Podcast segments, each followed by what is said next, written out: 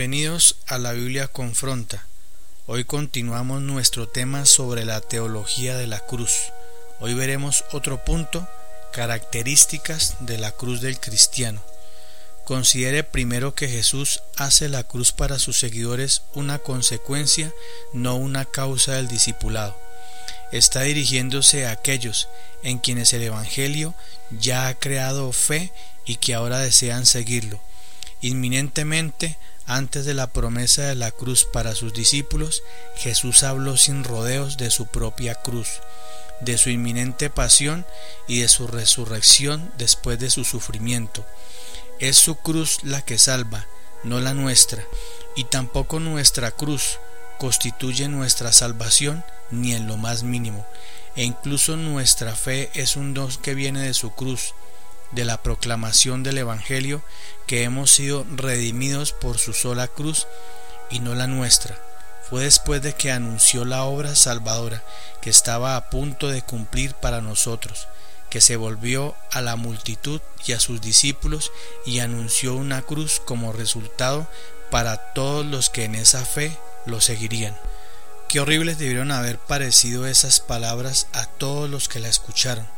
Es más, Pedro habla por todos nosotros según la carne cuando lleva a Jesús aparte para decirle a su Señor que tal cosa como una cruz para el Hijo de Dios era totalmente imposible. Cuando Jesús entonces anunció que no solo él, sino todos los que le siguieran llevarían una cruz, Pedro ha de haberse quedado muy desconcertado y sin palabras. Si no quería que Jesús llevara una cruz, no debemos esperar que albergara la posibilidad de llevar él mismo una. La cruz para el cristiano es una consecuencia del discipulado, es una consecuencia necesaria. Sin cruz no hay cristiano. La cruz es la que marca al cristiano como cristiano. Aquellos que se avergüenzan de la cruz en esta vida, tanto de la del Cristo como la propia, verán que el Hijo de Dios se avergonzará de ellos en el día del juicio. ¿Podría haber un martillo que golpeara más fuerte nuestra carne pecaminosa? La carne no quiere saber nada de una cruz y desde luego que no desea llevar ninguna. Pero Jesús es insistente y hace todo el asunto todavía más enfático al poner todo en singular. No todos aquellos, sino alguno, no ellos, sino Él. Ni una sola alma que lo siga podría pensar jamás que podrá esconderse sin la cruz entre la humanidad de los que llevan la cruz y escapar de su peso y su dolor. Ningún cristiano debe imaginarse que podría encontrarse con Jesús en el día del juicio sin la señal de la cruz. Una tercera característica de la cruz, una característica envuelta en la palabra misma, es que la cruz es pesada y dolorosa. El dolor e incluso ser consciente de la cruz puede cambiar de un año a otro la vida del cristiano. Sin embargo, hay una cruz, debe haberla, un sermón desde el púlpito o una lección en el salón de clase, por lo tanto que trata de hacer parecer el cristianismo sin dolor, sin esfuerzo, fácil, entretenido o solo un paseo de domingo por la mañana al lugar de fiesta de las almas, es un falso cristianismo, Lutero lo expresó bien en su Catecismo Mayor, en sus comentarios sobre la tercera petición del Padre Nuestro, dice esto. Allí donde la palabra de Dios es predicada, aceptada o creída y da frutos, no faltará la bienamada Santa Cruz.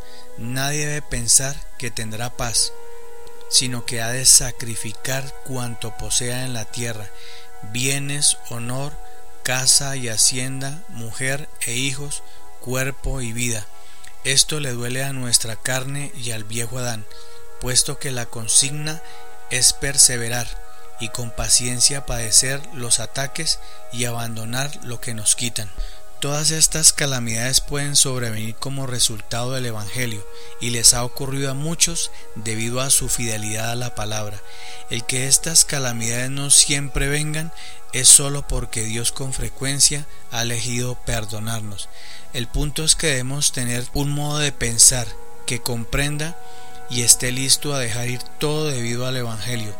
Señala lo mismo En su gran himno Castillo fuerte es nuestro Dios, especialmente en la cuarta estrofa.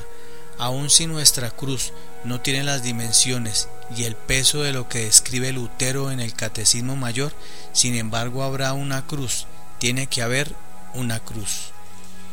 Espero que este mensaje les haya gustado, espero que por favor lo compartan y los quiero invitar a todos a estudiar la palabra de Dios. Siempre tener en cuenta que no podemos llamarnos cristianos si no estamos dispuestos a llevar nuestra propia cruz, a disponer de nuestras vidas, a despojarnos de todo lo material, no aferrarnos a nada de lo que tengamos en este mundo. Lo que poseamos en cosas materiales son para nuestro servicio y no para que nosotros seamos esclavos de lo material. Nosotros nacimos fue para servir a Dios y para servir a Cristo que es lo más maravilloso que puede sucederle a un ser humano y sabemos que cuando servimos a Dios y a Cristo, ellos también nos harán partícipes del reino de Dios. Que Dios los bendiga y hasta pronto.